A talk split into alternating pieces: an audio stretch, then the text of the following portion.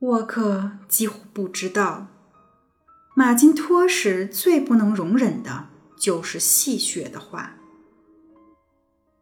在夜里，在雨季的不眠之夜，他面色阴郁地回想着沃克几天前随口说出的嘲讽话。他感到生气，心中充满了愤怒。开始想着怎样对这个恶棍进行报复。他曾试着反驳过他，但沃克擅长巧辩，话语粗俗，内容直白，毫不掩饰，这就让他占尽了上风。马金托什智力迟钝，使那些精致的攻击性语言变得毫无用处。而沃克良好的自我感觉也让人难以伤害到他。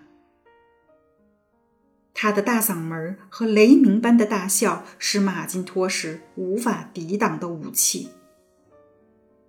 马金托什意识到，最明智的做法就是不要暴露对他的恨意。他学会了自我控制，但他的愤怒在暗暗的不断增长。乃至让自己越发偏执起来。现在，他怀着强烈的戒备心理观察着沃克，他每一次的卑鄙言行，以及暴露出的幼稚和虚荣、狡诈和粗俗，都让他的自尊心得到抚慰。沃克吃饭时贪婪、肮脏的吃相和发出的难听声音，让他心满意足。另外，他也注意到了他说过的蠢话及措辞上的错误。沃克对自己不怎么尊重。等他得知他的上司对他的评价后，他有一种苦涩的满足感。这也增加了他对这个心胸狭隘、洋洋自得的老头的蔑视。当他知道沃克完全没有意识到自己对他的恨意后，他感到一种特别的快乐。这个人喜欢受人追捧，他是个傻瓜，竟然以为人人都崇拜他。有一次，马金托什无意中听到沃克在谈论自己：“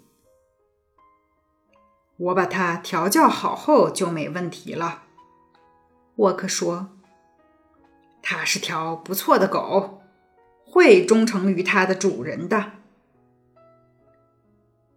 马金托什沉默了，那张土黄色的长脸一动不动。临了，他突然大笑起来，笑得很久，很开心。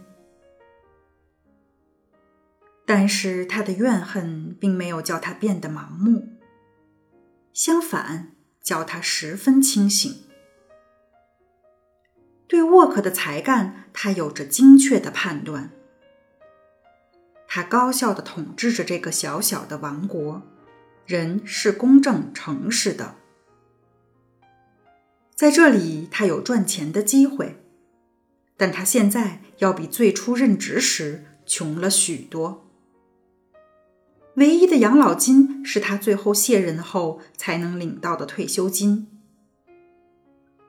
让他感到自豪的是，在仅有一名助手和一名混血职员的情况下，他对岛屿的管理比乌波鲁岛还要好。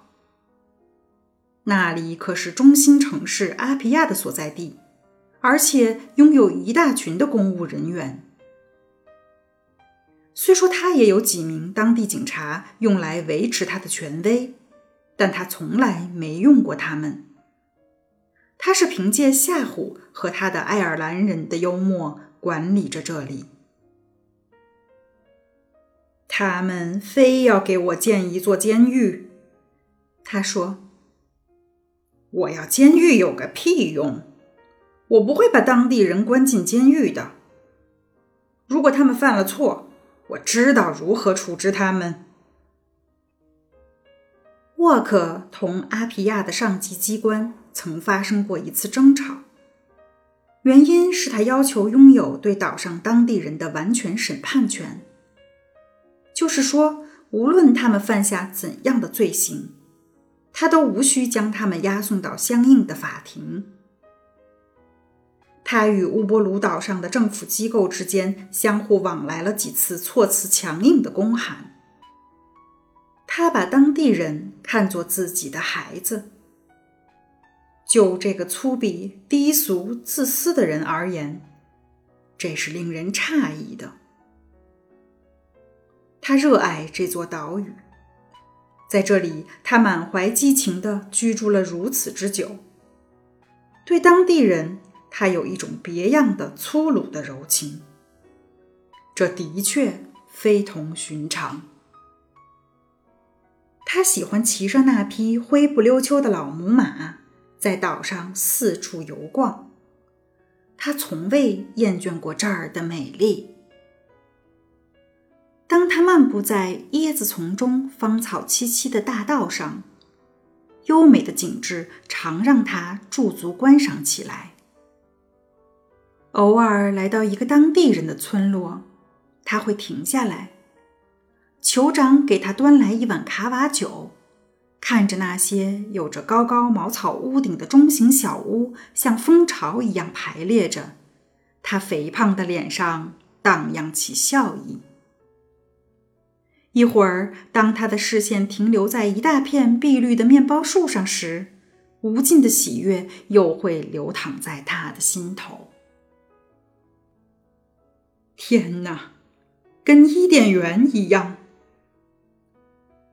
有时他会沿着海岸骑行，越过树丛，能瞥见浩瀚的空荡荡的海面，没有一张船帆打破他的孤寂。